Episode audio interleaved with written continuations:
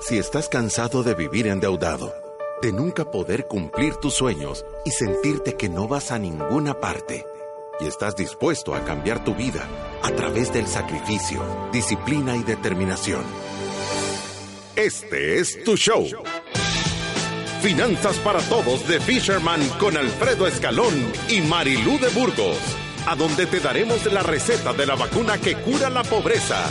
Te mostraremos que puedes eliminar tus deudas y vivir tus sueños. El Salvador. Este es tu show.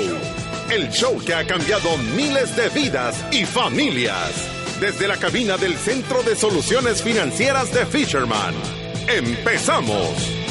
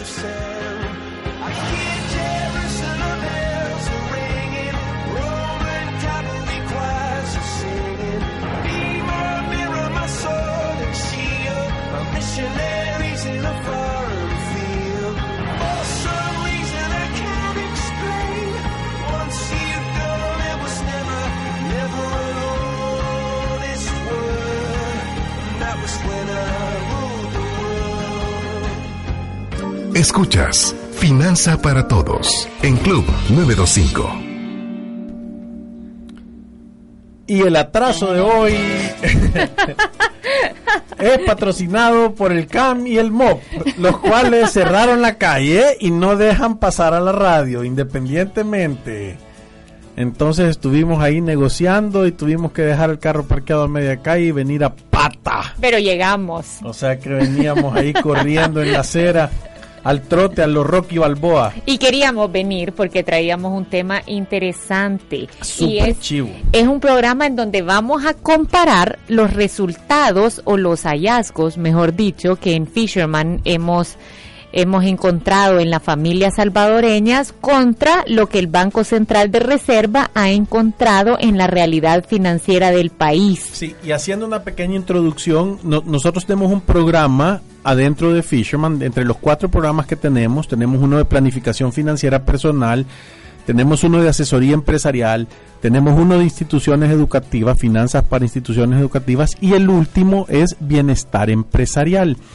Este programa tenemos unos seis años de estarlo trabajando y cada vez que nosotros hemos hecho este programa y pasan empleados por ahí, que han pasado alrededor de unos 20 mil directos y hemos tocado a unos 35 mil indirectos. Quiere decir con su familia de, de gente relacionada. Eh, tomamos una encuesta de cuál es la situación financiera. Es una encuesta donde les preguntan su edad, si están casados o no, eh, cuántos hijos tienen, cuál es el nivel de ingresos, cuánto tiempo tienen de trabajar con la empresa y de ahí empezamos a tocar la parte financiera. Si tienen tarjetas de crédito, cuántas tienen, con quién las tienen, si tienen saldo o no, si caen en mora o no si han hecho alguna consolidación de esas tarjetas en algún crédito personal, con quién, si tienen orden irrevocable de descuento o no, si tienen más de uno, si tienen dos o tres créditos personales, después si tienen un crédito hipotecario, si están financiando su carro o no están financiando su carro, si están, em, eh, si caen en mora, si, si se sienten preocupados por la situación financiera o no, si se sienten que están bajo control, si han recibido llamadas y es un montón de cosas que les hacemos, es, es anónima y después de eso nosotros agarramos los resultados y los tenemos tabulados y los tenemos por segmento, por área, por empresa, tenemos un montón de resultados. Y al final siempre terminamos diciendo, porque ya no cambia la situación, que uno de cada diez salvadoreños económicamente activo está solvente. Esto quiere decir el 10% de la población que está económicamente activa, que tiene un trabajo, normalmente gasta menos de lo que gana y en su mes a mes está acumulando riqueza. Ese es el 10% de la población. El 20%, o sea, dos de cada 10 todo lo que gas, todo lo que ganan se lo gastan. Estas son las personas que salen tablas. A veces decimos que los podemos distinguir en los trabajos porque son los que están esperando o, o van a preguntar y ya pagaron. ¿Y a qué hora van a pagar? Porque ya están justitos para recibir la quincena y empezar a vivir el siguiente mes no tienen un fondo de ahorro para cualquier emergencia y todo lo que ganan se lo gastan. Si hay un mes de ingresos extra, igual se, lo va, se le va todo al gasto adicional que esta familia puede tener y a la primera emergencia que tienen es que tienen que recurrir a algún tipo de deuda, ya sea deuda de consumo o con algún familiar o amigo. Sí, el 40% va camino a la quiebra y no se ha dado cuenta todavía. Estas personas son las personas que normalmente no tienen un sistema para darse cuenta cómo les va en su mes a mes y normalmente gastan más de lo que ganan. O sea, si ganan 500, se gastan 600. Cuando se gastan ese dinero, la única manera que uno puede gastar más de lo que uno gana sin ser mago es si alguien te lo presta. Entonces estas personas lo parquean en la tarjeta de crédito. Y como pagan eh, gastan 100 de más y el pago mínimo es 5 dólares, parece que es sostenible. Y lo repiten una y otra vez, una y otra vez, hasta que consolidan y topan las tarjetas, las tienen topadísimas de saldo y ahí sí se preocupan. Entonces, obviamente, van al banco a pedir ayuda, que como yo digo, es el equivalente, si yo estoy endeudado y voy al banco, es el equivalente de tener una herida e irle a pedir ayuda a Drácula, ¿verdad? Entonces, entonces vienen, les consolidan, les bajan la tasa de interés, les alargan el plazo y el flujo mejora. pero en realidad siguen estando quebrados y endeudados o camino a la quiebra. Entonces lo importante de esto es que el 40% de estas personas están en esa situación. Y, y, lo que pasa es que yo puedo estar en una situación en donde estoy camino a la quiebra y no me doy cuenta y puedo pasar un montón de años en ese juego financiero en donde topo las tarjetas de crédito, consolido las deudas, las vuelvo a usar las tarjetas, hago mi segunda consolidación de deudas. Si ya estoy un poquito ahogado con esos créditos de consumo, puedo agarrar todo el saldo de estos créditos y irlo a refinanciar a la hipoteca, que es el equivalente que pa pagar los zapatos y las hamburguesas y las salidas a 25 años, lo cual es una locura. Lo que pasa es que nadie nos lo explica así. Entonces, desde que yo empiezo a quebrar hasta que eventualmente quiebro, depende de mi capacidad de endeudamiento, pueden pasar 5 años, 7 años, 10 años en un juego financiero en donde la deuda solo se va acumulando y el problema de quiebra llega cuando la primera institución financiera le dice yo ya no te puedo prestar o yo ya no te quiero prestar. Y el gran problema son las otras tres personas. Tres de cada diez personas económicamente activas en el área de San Salvador están en una situación de quiebra. Eso significa que ya después de cubrir sus gastos financieros o sus cuotas mínimas, no le queda dinero suficiente para pagar sus cinco necesidades básicas, que siempre las mencionamos, la casa, la comida, las medicinas, el transporte y la educación. Esta es la gente que está tomando decisiones durísimas en el mes a mes, en donde tiene que decidir o hace el pago mínimo de la tarjeta de crédito o paga la colegiatura del, del, colegio de sus hijos, o paga la cuota del crédito personal o paga la luz y el agua y el teléfono. Sí, y, y estas son personas que en realidad, aunque tienen un nivel de vida que ya se lograron ganar, han perdido su dignidad porque ya no logran cubrir las necesidades básicas del estilo de vida que yo ya me gané, ¿verdad? Entonces, el día de hoy queremos hablar de, de, la información que nosotros hemos encontrado en contra de lo que el Banco Central de Reserva ha encontrado. Sí, y hay una encuesta que se hizo en el año 2017 que se llama Encuesta de Hogares de Propósitos Múltiples, en donde ellos han encontrado varios datos que a nosotros nos parecen interesantes y que de verdad reafirman la posición que nosotros hemos encontrado en nuestras encuestas en el área de bienestar financiero empresarial. Lo primero que ellos dicen es que el 73% de las personas no, el 74% de los encuestados no tiene ningún tipo de registro de cuántos son sus gastos mensuales. Nosotros cuando, cuando hacemos la encuesta en Fisherman dice que el 90% de las personas no tiene un presupuesto ordenado. ¿Qué quiere decir? Pega más o menos igual, porque hay como un 12 o 15% que dice que tiene un presupuesto. Pero ¿qué es lo que hace? El primero de enero, el 2 de enero, el mes de los propósitos, hace un, listado de todos los gastos que se acuerda y los anota, pero no hace nada más con ello.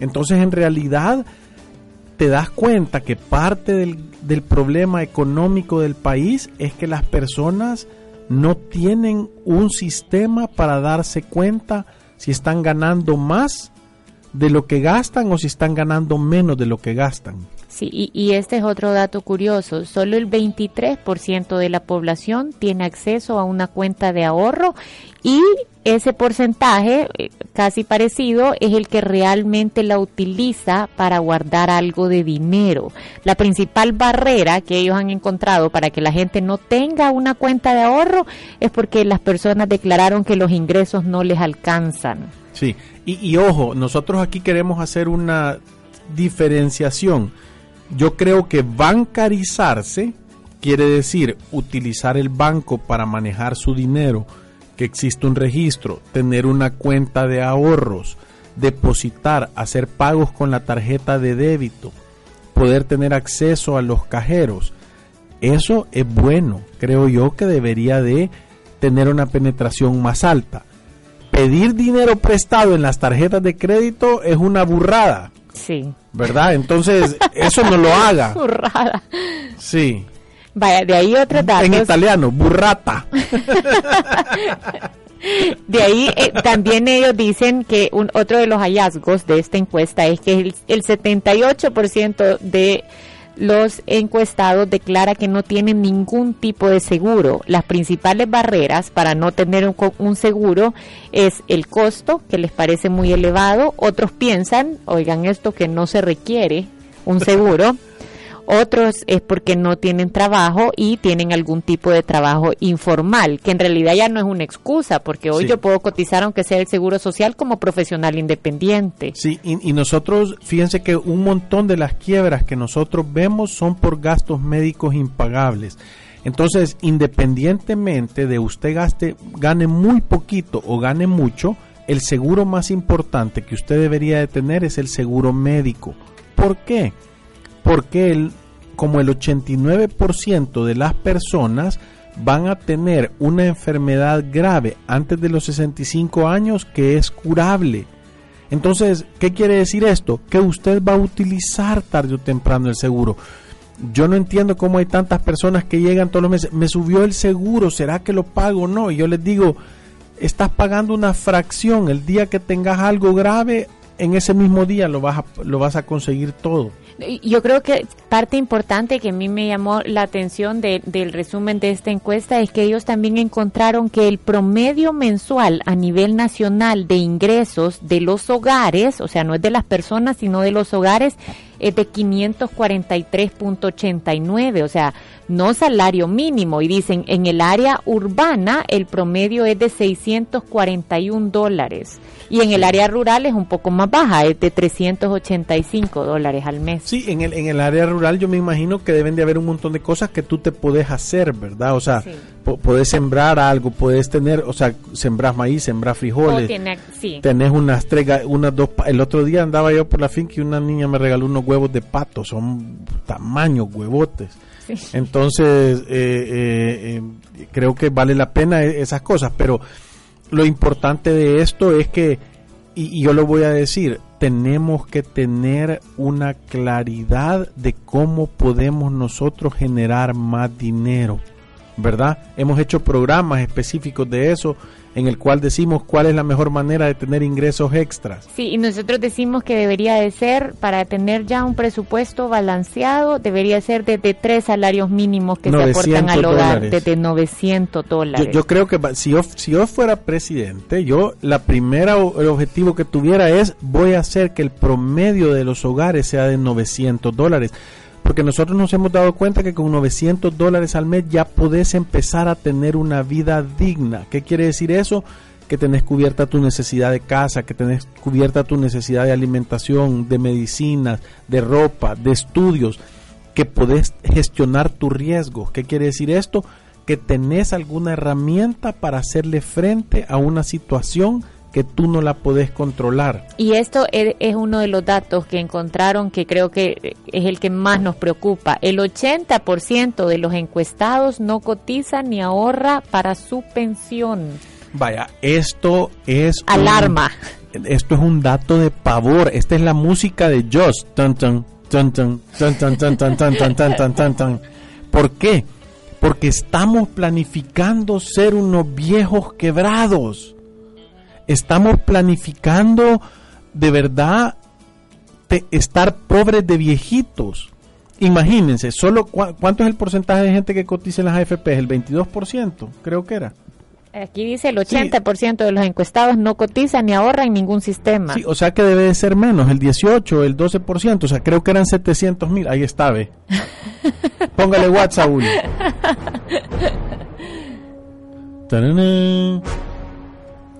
Te vas a hacer pobre viejito, viejito pobre. Sí, de Tenés que hacer algo es al que Yo creo respecto. que esto es de las cosas que más nos preocupan a nosotros. Es que estamos, estamos tirando una gran apuesta a tener una generación de adultos mayores pobres sin ningún tipo de preparación para su edad de retiro. Y lo triste de esto es que el que no planifica le cae encima a la generación que viene A los hijos. a los hijos. Entonces les estamos quitando a nuestros hijos la verdadera posibilidad de ellos planificar para tener un retiro, o sea, de tener una vida digna, de poder hacer su, su fondo de emergencia, de poder provisionar para sus gastos que no son mensuales, porque tienen que estar manteniendo a sus padres. Y esto no es nada más que falta de planificación. Es correcto, eso, eso, esto es algo que no nos debería de pasar. no debería de pasar que nosotros le vamos a poner la carga de nuestro retiro a nuestros hijos. O sea, de verdad deberíamos de ser esta la generación, porque imagínense, le está poniendo esa carga a sus hijos y al país le está poniendo una traba para salir de su desarrollo, porque toda la gente está quebrada, toda la gente es pobre. Y creemos que es un tema de políticas y que es un tema de no sé qué y que es un tema de no sé cuánto. Y claro que afectan, afecta la corrupción, afecta el, el no tener una política de educación correcta, pero la única manera que vamos a salir adelante es si cada quien se hace responsable de planificar su propio futuro. Este es otro de los datos interesantes. Dice, uno de los datos relevantes que se encuentra en la encuesta nacional es que el 51% de las personas encuestadas dijo que elige sus productos financieros, o sea, no los entiende, los elige porque se los recomendó un amigo o un familiar el compadre, es lo que yo digo, le terminás preguntando a alguien que sabe igual o menos que vos, o sea, de temas financieros. O sea, es una locura. Jamás te va a ir bien si seguís actuando así. Estas son las cosas que deberíamos de corregir. Esta es la raíz del problema. Deberíamos de pedir asesoría a personas calificadas y su asesor financiero no puede ser su ejecutivo bancario entiende que el ejecutivo bancario lo, bancario lo que quiere hacer es meterle un producto para él ganarse una comisión. O sea, usted tiene que preguntarle a alguien que no tiene nada, que no va a ganar nada de vender un producto o de no vender un producto, para que le den una opinión pragmática. No, yo creo que la salida a todo esto al final es la educación. O sea, tenemos un montón de personas tomando productos que no entienden. Tenemos un montón de compañías de verdad abusando de la ignorancia de los consumidores.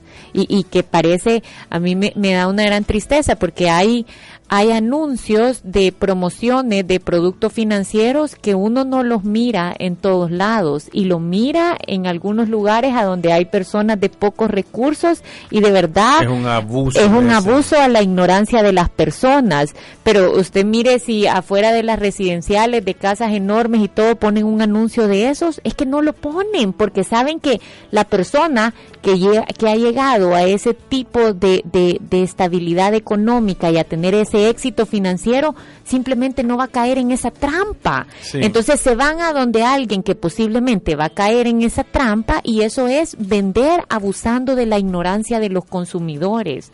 Es presentarles un producto, tratar de que parezca bonito o accesible y esconder adentro unas tasas que son, son matadoras. Y, y, yo, yo como, como política de crecimiento de las instituciones financieras, esas no tienen sostenibilidad en el tiempo. Yo, yo lo quiero poner en un ejemplo para que vean. Nosotros eh, acabamos de tener a una persona de que fue, hizo una reunión, eh, tomó datos, eh, hizo esta planificación financiera y al final nos escribió y nos dijo que él no sentía que le agregaba valor porque las recomendaciones que nosotros le estamos dando obviamente no le gustaban. ¿Verdad? Nosotros creemos que esta persona tiene que vender su casa y él dijo que primero se va a morir antes de venderla, entonces no hay razón. Y yo lo entiendo, porque es una decisión, la justificación que nos dio era, era buena, ¿verdad? Dijo que su familia, la casa era lo único que la tenía mantenida junta y, y, si, y si ellos hacían eso, que posiblemente la familia se iba a desintegrar o lo, lo que sea, y, y yo lo entendí. Y entonces nos pidió que le diéramos el dinero de regreso y con gusto se lo vamos a dar porque el objetivo de nosotros como firma es ayudar a mejorar la calidad de vida de las personas que lo con que nos relacionamos y en este caso no le podemos ayudar. No le podemos ayudar no porque no sepamos, es porque no está dispuesto a tomarse la medicina que él lo va a poner en una situación estable. Y, al final, eh, para un montón de personas, la medicina que te va a ayudar a ponerte en una posición mejor es la educación es entender cada producto. O sea, ¿cómo es posible que más del 50% de las personas estén contratando los productos financieros porque se los recomendó un amigo o un familiar? Sin ni siquiera, yo trabajaba en un banco, o sea que esto yo se lo puedo decir, nadie lee. Nadie lee los contratos. Si cuando uno está desembolsando un crédito o entregando una tarjeta de crédito, la gente lo que quiere es que se lo dé ya y, y, no importa la tasa, no importa el costo del seguro, no importa a cuánto tiempo lo va a pagar, o sea, solo miran la cuota y el monto que les aprobaron y es de verdad uno siente que le está haciendo un favor, no está prestándole un servicio y, y, y no hay nadie, o sea, es más, creo que en los cuatro, en los tres años que estuve ahí, me encontré con dos personas que estuvieron negociando tasas y viendo cómo ahorrarse en la parte del seguro y la mayoría de personas solo lo pasan por alto. O sea, yo espero que de verdad este programa esté haciendo una diferencia en eso porque yo creo que uno tiene que tener conciencia que cada vez que contrata un producto está está negociando un servicio, o sea, Estás usted comprando algo, no es un favor. no es un favor, sí, no es un favor y, y yo aquí también vámonos del lado del banco, o sea, que cobren caro, entiende que es usted quien está contratando, o sea, el banco no es una institución de beneficencia, ellos hacen dinero haciendo eso y son claros en decir la forma en la que hacen dinero. Si al final el que tiene la culpa es uno de ir a contratar esos productos que son carísimos. O sea, yo he tenido cartas de comunicación de créditos aprobados de, Chamba Te Presta o de Banco Azteca, en donde uno mira las tasas del 101% de interés del 96% de interés. O sea, eso significa que por cada dólar que usted le preste a esta institución, tiene que pagar dos dólares cada año. O sea, el que, el que le prestó y el que debe ya. O sea que es la tasa del 100% del capital anualmente y muchas veces tienen tácticas para si usted llega a pagar tarde le ponen una penalidad por pago atrasado y al, al final son créditos que no lo van a hacer más rico. O sea, definitivamente esos créditos lo van a hacer más pobre. Y si Solo cualquier y si cualquier cosa pasa en su vida, entiende qué tan difícil es ponerse al día con un crédito No. con una tasa así de castigadora No, como y esa. no es un crédito que lo está ocupando para ir a hacer un negocio, porque ningún negocio le va a dar un retorno del 100% al año, Es que- a no, menos y- que sea ilegal, ¿verdad? Sí, no, y que si lo hace para hacer un negocio, entonces desde ahí empieza la falta de, de educación, de pensar que puedo pagar un crédito con una tasa del 101% y un negocio que va a tener un margen del 30% de... de- es que de- yo, yo, fíjate que yo creo que el problema de la mayoría, Marilu, es de que la gente no se sienta a hacer números. No hace números y dicen, no, yo, o sea, es un gran entusiasmo de sí, vamos a salir aquí adelante, la vamos a hacer. O sea, ya vas a ver que aquí Sí, salimos. pero espérese, aquí está un dato de eso. Dice, en, en, en la encuesta nacional se encontró que el 55% de los encuestados declaró que prefiere vivir el día a día y no preocuparse por cómo va a ser mañana. Eso- esa es la realidad de esta encuesta. O sea, esta encuesta de verdad uno la lee y dice, tenemos tanto camino por recorrer. Y yo creo que hay una labor que, que tiene que empezar. Ese es el típico síndrome del perro bravo.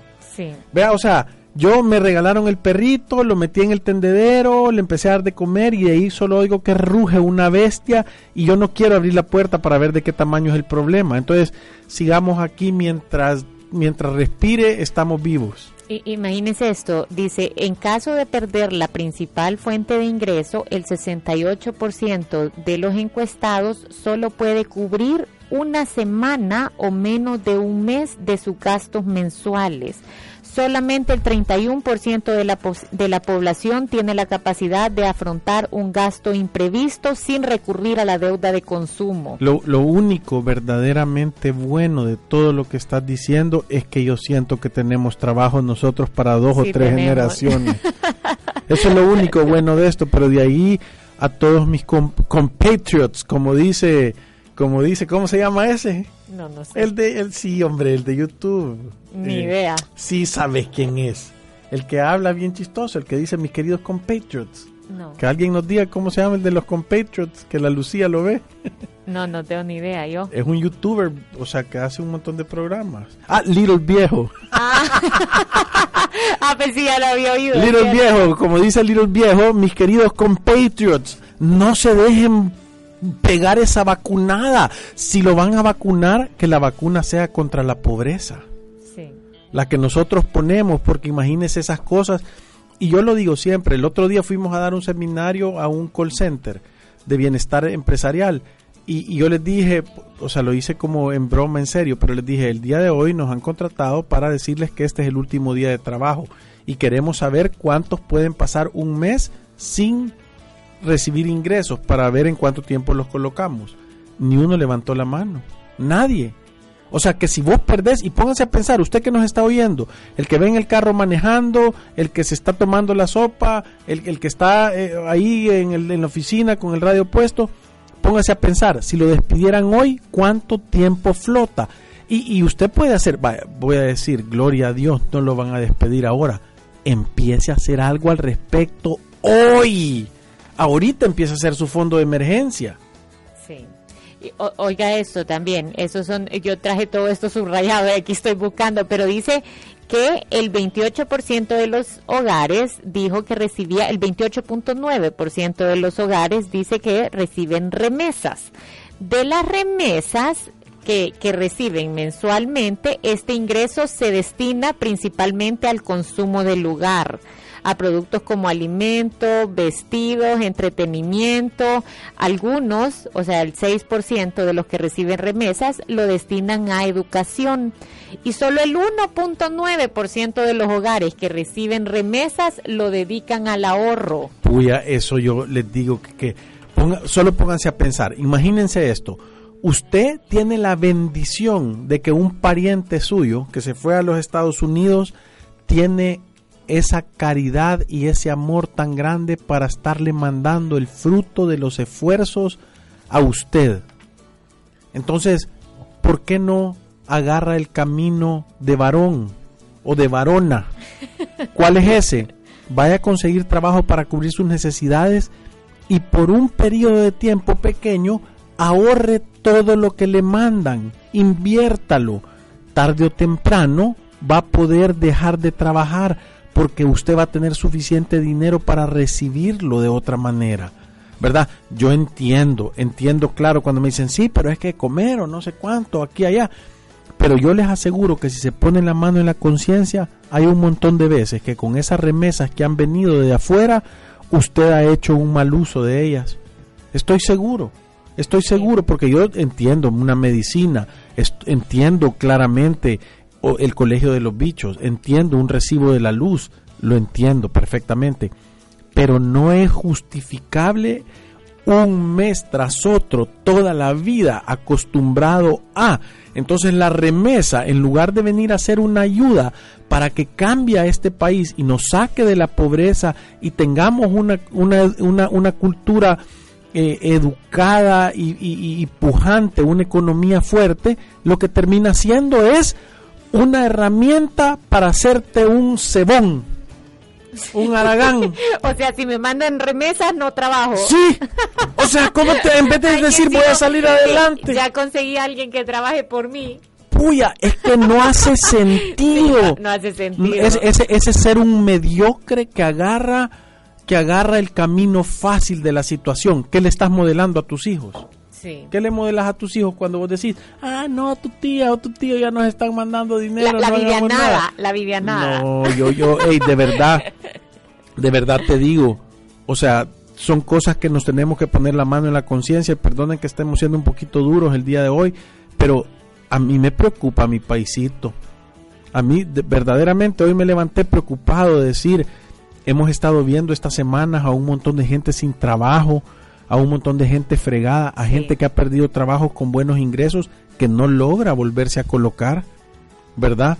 Que, que, que, casi que es una empujada al sector informal. Sí, yo creo que lo más triste que vemos es las personas que esperan a que algo así les pase para entonces pensar por qué no me preparé antes o la oportunidad que tuve cuánta gente llega a Fisherman y dice es que cuando ganábamos un montón de dinero, es que cuando nos iba súper bien y no tienen nada de ahorro de ese dinero que ganaron, no les quedó absolutamente nada. Entonces fue una ventana de oportunidad que ya se cerró.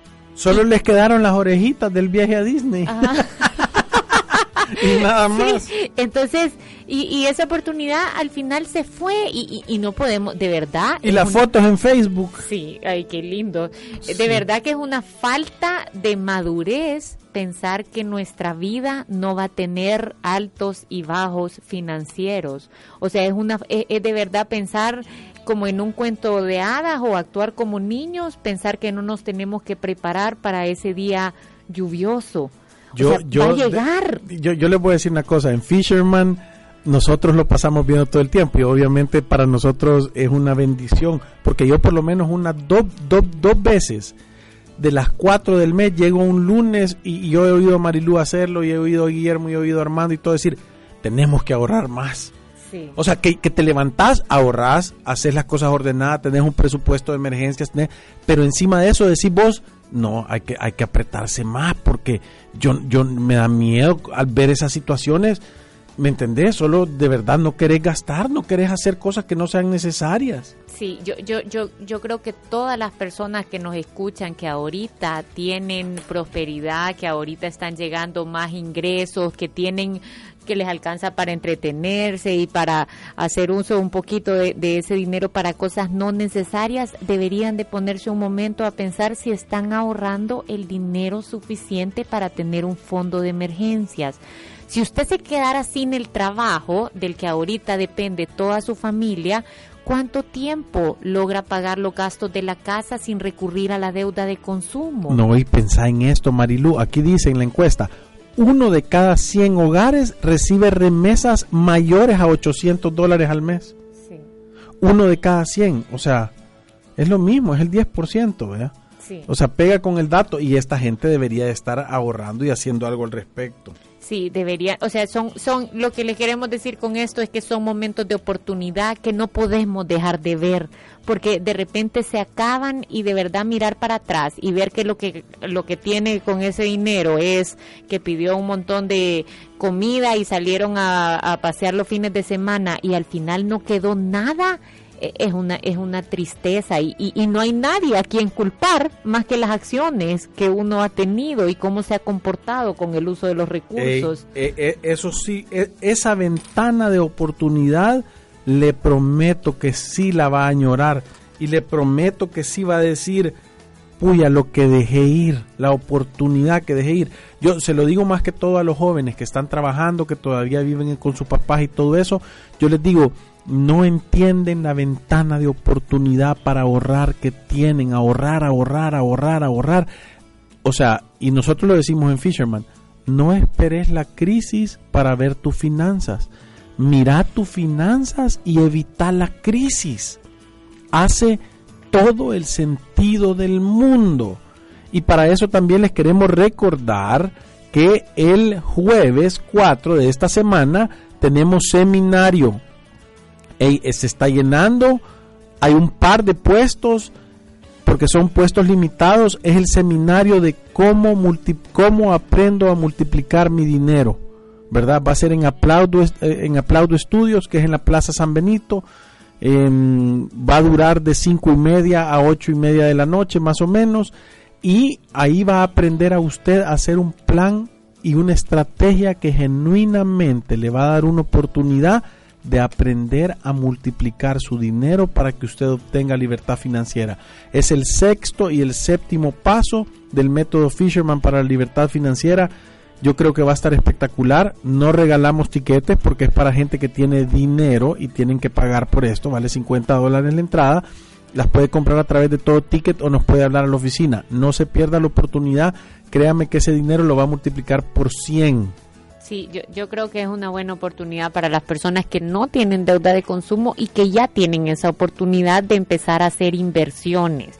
Nosotros en Fisherman siempre decimos que una persona para empezar a invertir se tiene que poner en esa posición y parte de ponerse en esa posición es tener un presupuesto balanceado, trabajar en ese ahorro para emergencias, provisionar para los gastos que no son mensuales y después podemos empezar a invertir a mediano, a corto o a largo plazo parte de lo importante que salió de esta encuesta es que el Banco Central de Reserva promovió la firma de un convenio para educar financieramente eh, a las personas y, al, parecer esta iniciativa ya se está llevando a cabo, pero yo el mensaje que les queríamos dejar con este programa es que no espere hasta que este convenio lo alcance para que uno pueda empezarse a educar. A saber con quién hicieron ese convenio. Sí, a saber con quién. Entonces parte de empezarnos a educar financieramente. Ojalá que no lo hayan hecho con Avanza.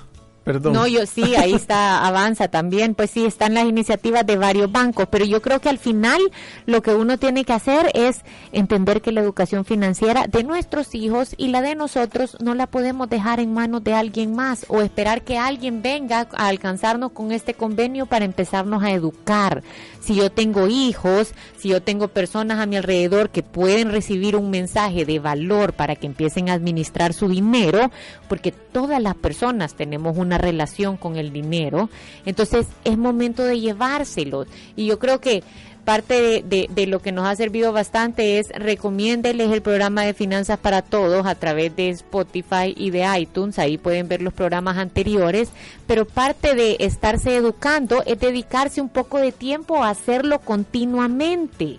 Sí, porque, porque yo creo que esto no es uno, una cosa que llega por, por, por, por, por hincarse en maicío y estar rezando todo el tiempo. O sea, claro, hay que rezar, pero hay que hacer algo al respecto. Entonces, si yo no tomo una planificación financiera, lo pasamos diciendo todo el tiempo, ir a través de la vida sin una planificación financiera es un acto de locura.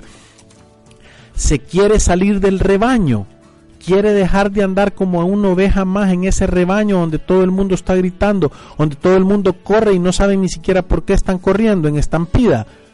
Tome una planificación financiera, sea diferente, sea del 10% que gasta menos de lo que gana, sea del 2% que tiene una contabilidad formal en su casa, sea del porcentaje pequeño que tiene un fondo de emergencias y que puede pasar más de una semana sin tener ingresos. Y cada vez no seamos egoístas y compartamos el mensaje. Si usted ya sabe cómo, si usted ya sabe que no tener deudas le funcionó, no ocupar las tarjetas de crédito, si usted sabe que llevar un récord de todo lo que gasta y hacer un cierre mensual, si usted ya sabe que hacer un fondo de emergencias y provisionar sus gastos, lo sacan de la pobreza, compártalo con alguien más, con alguien que le caiga bien. Y si se quiere parecer a Jesús, con alguien que le caiga mal. Deja para amar a tus enemigos. Pero compártalo porque todos estamos en este mismo carro.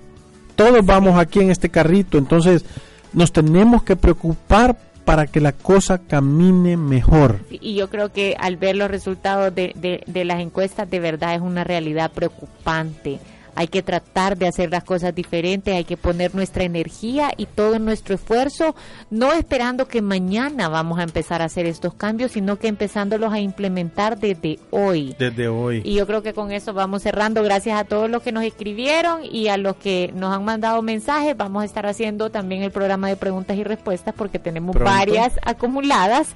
Y recuérdese que el seminario de cómo multiplicar mi dinero es el 4 de abril, jueves este jueves, sí, y puede escribirnos al 7802-4368 si quiere entradas.